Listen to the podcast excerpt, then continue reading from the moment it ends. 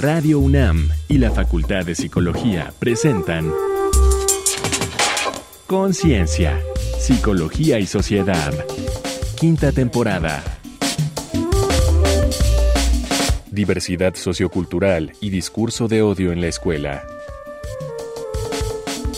Bienvenidos, bienvenidas. Estamos en Conciencia, Psicología y Sociedad en Radio Universidad, en esta emisión que es un esfuerzo conjunto entre la Facultad de Psicología de esta Casa de Estudios y Radio UNAM. Les damos la bienvenida a este espacio que continuamos pues en grabación a distancia en conjunto con quienes integramos este proyecto, todavía a distancia en medio de una pandemia pues que todavía no se decide a terminar, pero bueno, iniciando con este esfuerzo de nuevo un esfuerzo colectivo. Yo soy Berenice Camacho y tengo el placer de compartir la conducción. En cada emisión vamos compartiendo con distintas integrantes de nuestro equipo. En este caso tengo el gusto de estar con la doctora Laura Ramos Languren en el micrófono. Querida Laura, ¿cómo estás? Buenos días, buenas tardes, buenas noches. Hola, ¿qué tal Berenice? Pues buenos días, buenas tardes, buenas noches en el momento que nos esté escuchando nuestra audiencia muy contenta de estar compartiendo micrófonos de nuevo y de llevarle este programa a nuestra audiencia tan importante el tema sobre la diversidad sociocultural y los discursos de odio. Entonces, ya vas a ver todo lo que nuestro ponente nos trae el día de hoy. Muy propicio hablar de este tema, como ya lo has mencionado, diversidad sociocultural y discurso de odio en la escuela. Así es que, bueno, como siempre, les invitamos también a que se acerquen a nuestro sitio de podcast en Radio UNAM. La dirección electrónica es radiopodcast.com .unam.mx. Iniciamos nuestra emisión de hoy. En cuanto a discriminación, ¿cómo es y cómo debería ser la educación en México? La Constitución Política de los Estados Unidos Mexicanos lo expresa con claridad. Toda persona tiene derecho a la educación, que será universal, inclusiva, pública, gratuita y laica. Se basará en el respeto irrestricto de la dignidad de las personas, con enfoque de derechos humanos y de igualdad sustantiva. Luchará contra la ignorancia, las servidumbres, fanatismos y prejuicios. Contribuirá a la mejor convivencia humana, a fortalecer la diversidad cultural, la dignidad de la persona, los ideales de fraternidad e igualdad de derechos de todos, evitando los privilegios de razas, de religión, de grupos, de sexos o de individuos, con medidas que combatan las desigualdades socioeconómicas, regionales o de género.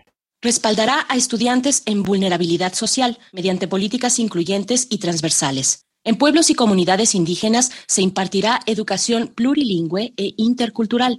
Será inclusiva al tomar en cuenta las diversas capacidades, circunstancias y necesidades. Será intercultural al promover la convivencia armónica entre personas y comunidades para el respeto y reconocimiento de sus diferencias en un marco de inclusión social.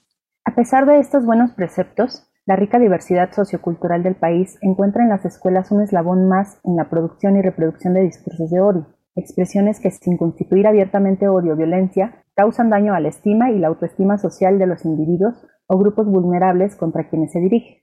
En los contenidos y dinámicas del sistema persiste la reproducción constante de mensajes e imágenes basados en estereotipos e ideas denigrantes que representan en forma errónea y desfavorable a grupos de personas desaventajadas. Esta desvalorización de la diversidad sociocultural propicia en la escuela un malestar que deriva en enfrentamientos y conductas violentas entre los jóvenes. ¿Qué es el discurso de odio? ¿Cómo producen y reproducen discursos de odio las escuelas de educación básica? Para responder estas y otras cuestiones, nos acompaña Israel Aro Solís, doctor en Psicología Educativa y del Desarrollo por la UNAM.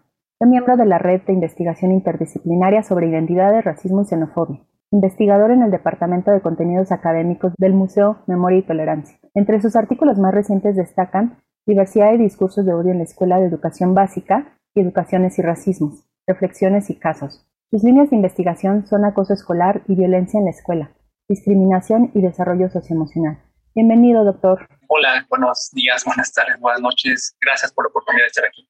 Al contrario, doctor Israel Aro Solís, gracias por acompañarnos en esta emisión de Conciencia, Psicología y Sociedad. Vaya tema que tenemos enfrente a desarrollar durante la siguiente media hora. Y bueno, empezamos con nuestra charla. Eh, te pregunto, doctor, ¿qué es el discurso de odio? ¿Cómo entenderlo en toda esta introducción que ya hemos dado? Lo primero que debemos decir es que no existe una definición universalmente aceptada sobre lo que debe considerarse discurso de odio. Sin embargo, el término se ha caracterizado como cualquier expresión que es abusiva, insultante, acosadora y que incita a la violencia, el odio, la hostilidad, o la discriminación en contra de un individuo o grupo identificado por una serie de características específicas. Estas expresiones pueden ser escritas o no verbales, artísticas, y pueden ser difundidas por diferentes medios, Internet, la prensa, radio, televisión, y aquí podríamos incluir incluso los libros de texto.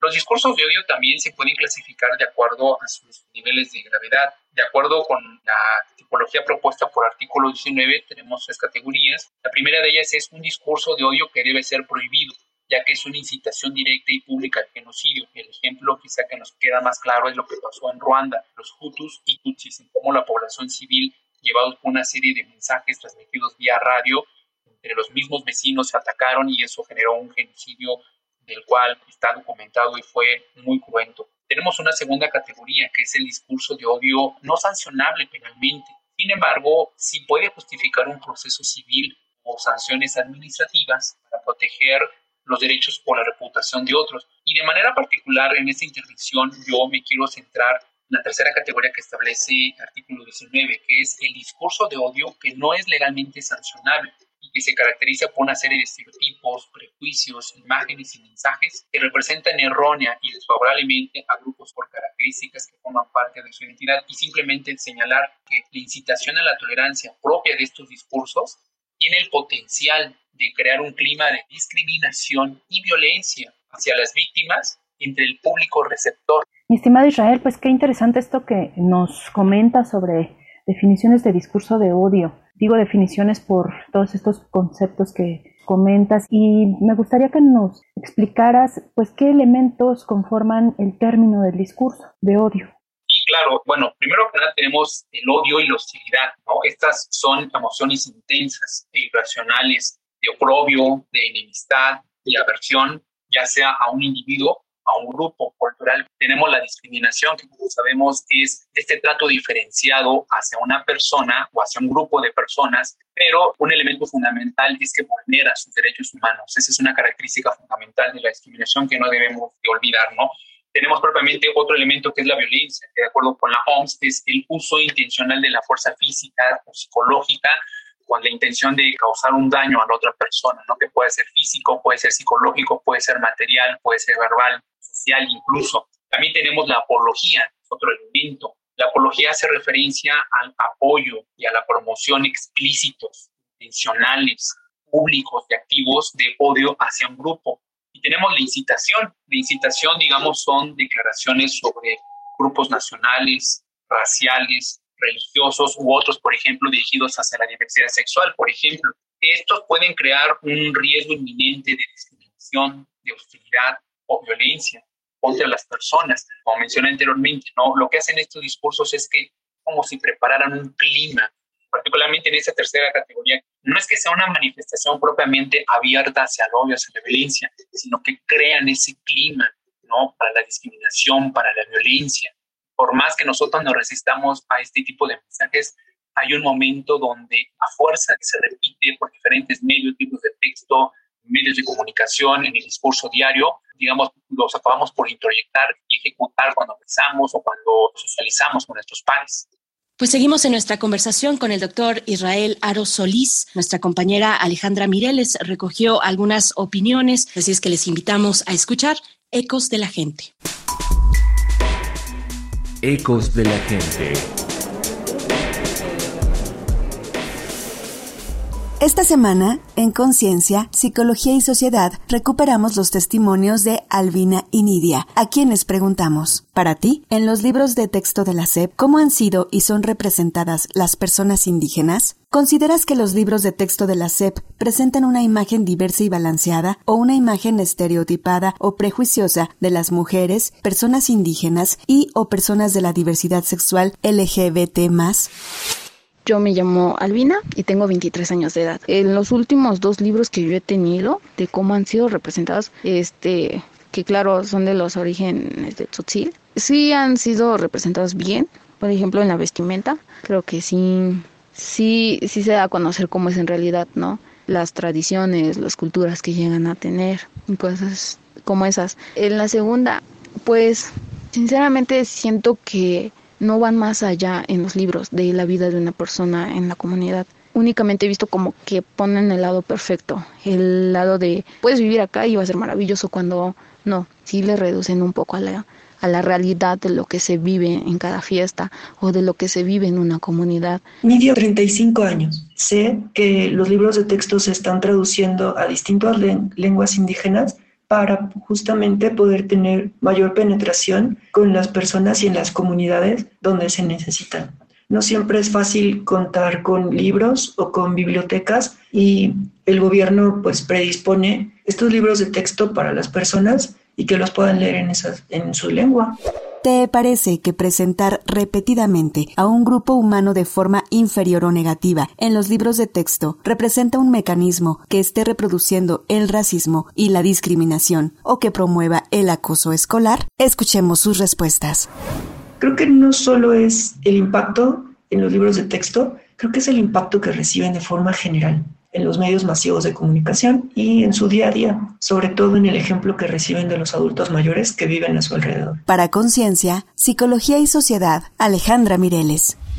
Seguimos hablando de diversidad sociocultural y discurso de odio en la escuela. Doctor Israel Aro, pregunto ya en este segundo bloque, ¿por qué se dice que la escuela no ha logrado atender la diversidad sociocultural que se manifiesta dentro de ella? La escuela es un espacio al que llegan estudiantes de culturas diferentes. Con frecuencia, la descalificación y desvalorización de aquellos rasgos que no son compatibles o que no se ajustan con lo socialmente aceptado, es decir, la negación de lo diferente el rechazo a lo heterogéneo, generan actitudes racistas, discriminatorias y pueden conllevar a conductas violentas entre los estudiantes como socializan. Si nosotros hacemos un análisis de las políticas y los programas de atención a la diversidad, nos damos cuenta que algunos aspectos en el sistema educativo condicionan su capacidad para responder a las demandas de la diversidad de la población. Por ejemplo, los docentes, como les decía, no toman en cuenta la diversidad de sus alumnos, sin considerar sus orígenes culturales, técnicos, físicos, estilos de vida, género, nivel social, ritmos de aprendizaje. La escuela también tiende a otorgar, digamos, al alumnado una identidad única pero debemos también señalar que la negación de la identidad de los estudiantes, señala Berteli, pues ha sido una práctica constante en las instituciones educativas desde sus inicios. El sistema educativo mexicano estableció un solo referente, es decir, el de la mexicanidad mestiza. El español, como lengua dominante, por lo general, es el que se utiliza para impartir las clases. El positivismo como canon epistemológico de las ciencias escolares. Y esto muchas veces genera que el conocimiento, las tradiciones, por ejemplo, de los pueblos indígenas, sean considerados como conocimientos que no cumplen con ciertos aspectos como para ser considerados valiosos de transmitirse, es decir, no son conocimientos sistemáticos. Y habría que señalar también la heteronormatividad. De esta manera, todos los niños y las niñas reciben la misma oferta educativa a partir de un currículum único, con metodologías y materiales didácticos idénticos y una evaluación estandarizada. Entonces, todos estos aspectos hacen que a la escuela le resulte difícil atender la diversidad sociocultural que se manifiesta en sus muros, en su interior, en los salones de clase. Pues Israel, ¿nos podrías comentar de qué manera la escuela puede convertirse en una fuente de discursos de odio para ampliar más sobre esta información? Sí, claro. Hay muchas prácticas, digamos, institucionalizadas. Tenemos, por ejemplo, el currículum, los docentes, la manera en cómo imparten las clases, los libros de texto, ¿no? Que cumplen, digamos, para muchos estudiantes no es la exclusiva, pero sí es una de las fuentes más importantes de aprendizaje. Y como señalan algunos estudios, es posible encontrar en los libros de texto, por ejemplo, visiones reducidas. Por generaciones, a las personas de las comunidades indígenas se les presentaba o incluso se hacía un parangón con primitivos, es decir, se mostraban, por ejemplo, sus chozas, sus instrumentos, sus materiales, pero se les hacía ver, digamos, como si fueran personas de la prehistoria, ¿no? Y eso, imaginen ustedes a un estudiante que forma parte de la comunidad indígena o comunidades indígenas que está en el salón de clase y que recibe ese tipo de contenidos, el estudiante no se siente representado en ese tipo de espacios. Y como les digo, para muchos estudiantes quizás es la única fuente de conocimiento que van a tener para acercarse o para conocer otras culturas o a otros grupos que ellos no conocen, ¿no? Entonces, esos estereotipos, esos prejuicios los van a reproducir cuando ellos socializan y se pueden manifestar en diferentes formas de violencia. Una de ellas, pues, de luego, es el acoso escolar. También un factor muy importante son los docentes, la manera en cómo ellos imparten sus clases. Se van a constituir, digamos, en agentes morales que transmiten directa o indirectamente mensajes que pueden discriminar en contra de algunas culturas al intentar describir, digamos, lo que es apropiado desde la perspectiva de la cultura que se trata de promover en la escuela. Por supuesto, pues seguimos en esta interesante y también muy necesaria discusión. Estamos con nuestro invitado en esta ocasión, el doctor Israel Aro Solís, y nuestro tema, la diversidad sociocultural y discurso de odio en la escuela. Les invitamos a hacer una pausa para escuchar algunos datos complementarios acerca de nuestras reflexiones en el tema de hoy. A pie de página.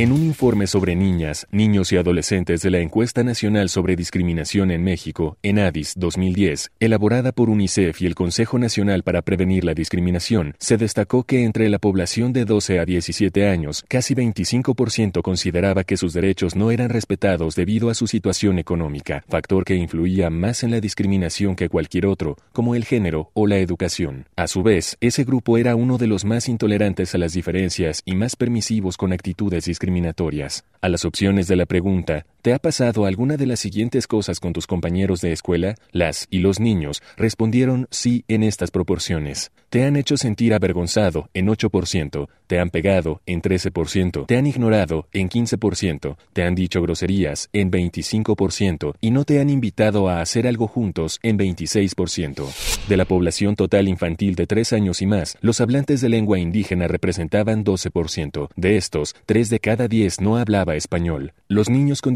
representaban 1.6% de la población total infantil. En 85% de los casos, su limitación venía de nacimiento o un accidente, y más de 60% carecía de atención educativa.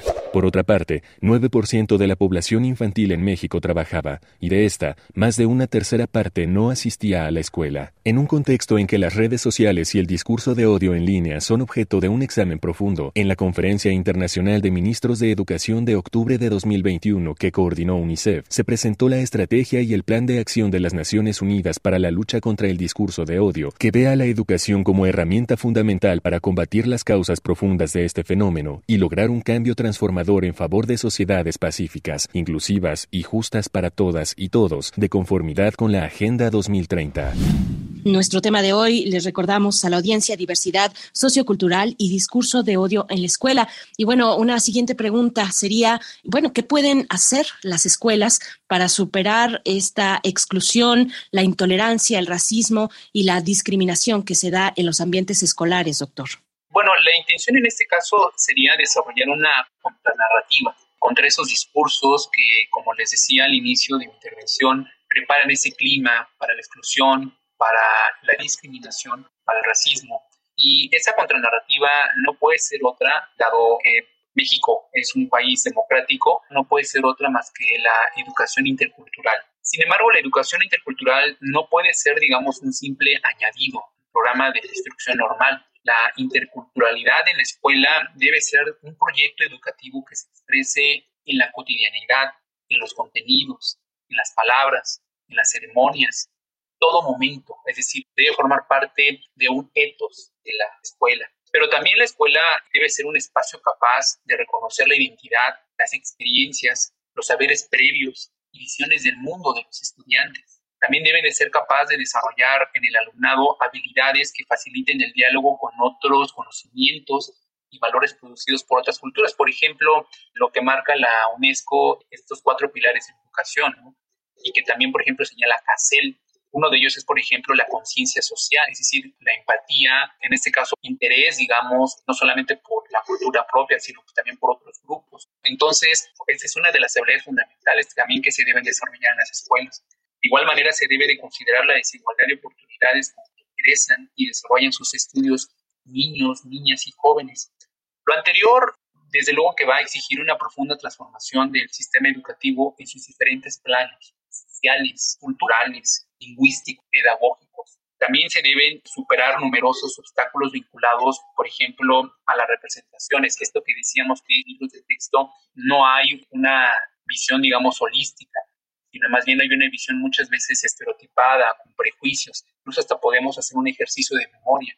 Cuando nosotros estudiábamos o estábamos, desde primaria, secundaria, preparatoria, sobre todo en educación básica, no sé si algunos de ustedes recuerdan en los contenidos de los libros de texto algún modelo de personajes que pertenecen a la diversidad sexual.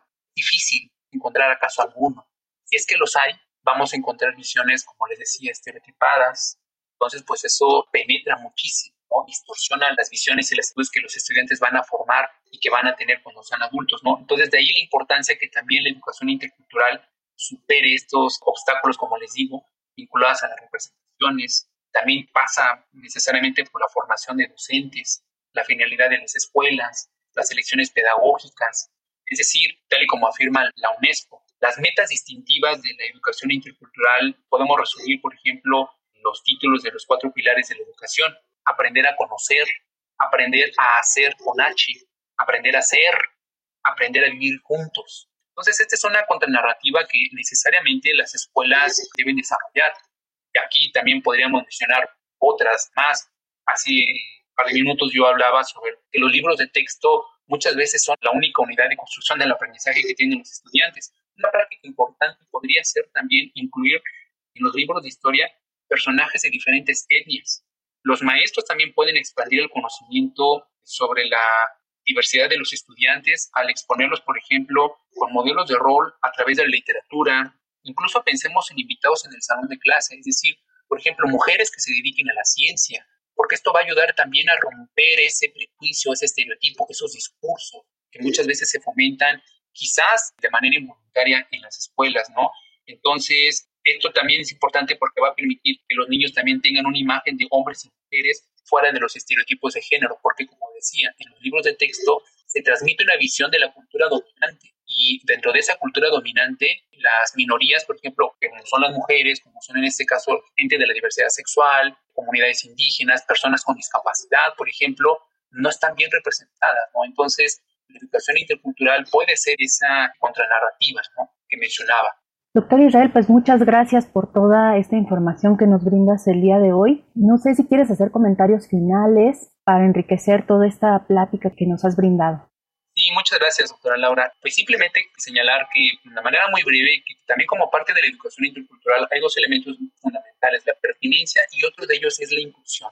Incluso debemos entenderlo como un proceso activo de cambio y también, por ejemplo, modificar, alterar conductas, prácticas, para con ello generar un sentimiento en las personas, en los estudiantes. Es decir, que puedan decir, me siento incluido. Sentirse incluido significa que soy valorado. Si yo sé que soy valorado, entonces yo no tengo la necesidad de estar ocultando o de hacer cambios drásticos en mi persona. Puedo desplegar todo mi potencial, me puedo mostrar tal cual como soy, sé que tengo una voz, que esa voz es escuchada.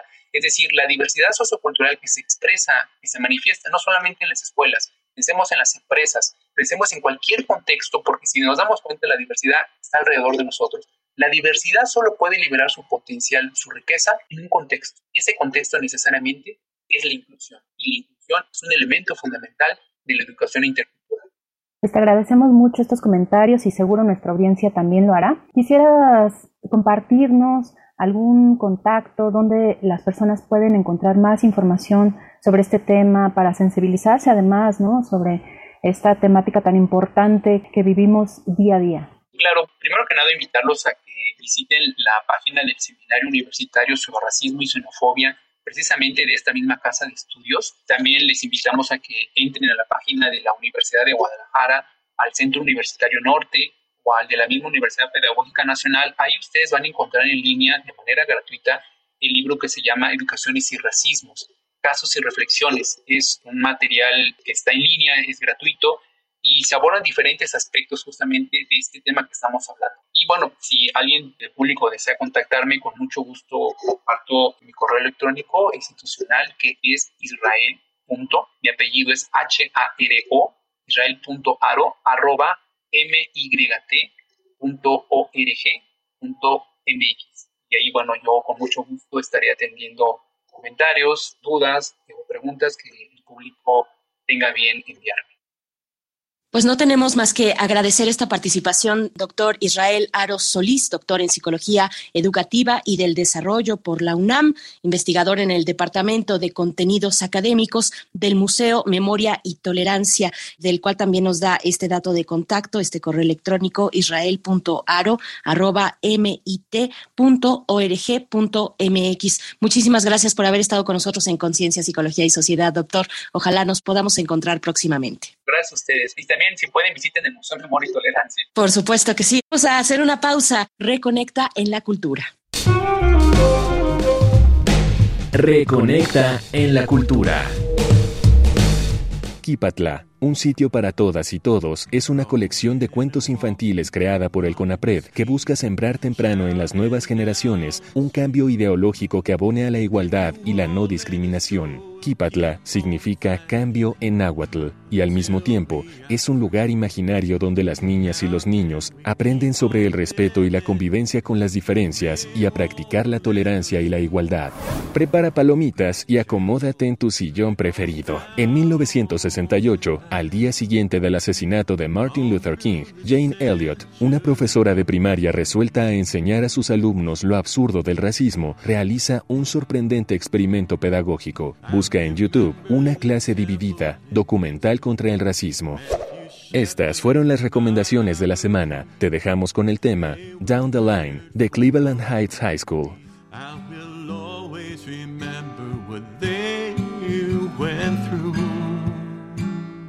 Pues nos queda tiempo para una reflexión final de tu parte, doctora Laura Ramos Languren.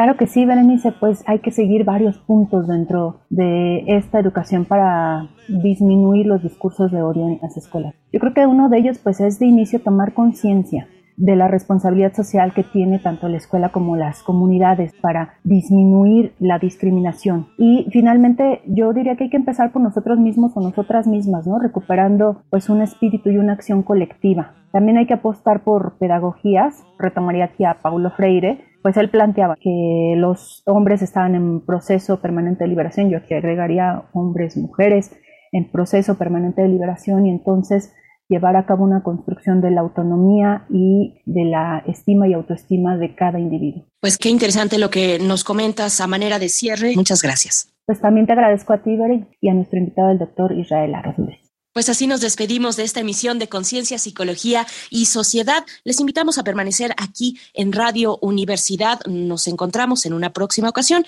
pero pueden revisar en nuestro sitio de podcast nuestras emisiones. Llevamos cinco temporadas ya y están ahí en ese repositorio sonoro cuya dirección es radiopodcast.unam.mx. Gracias por su escucha. Se despide de ustedes Berenice Camacho. Hasta pronto en una nueva edición de Conciencia, Psicología y Sociedad. Conciencia, Psicología y Sociedad. Una producción de Radio UNAM y la Facultad de Psicología de la UNAM.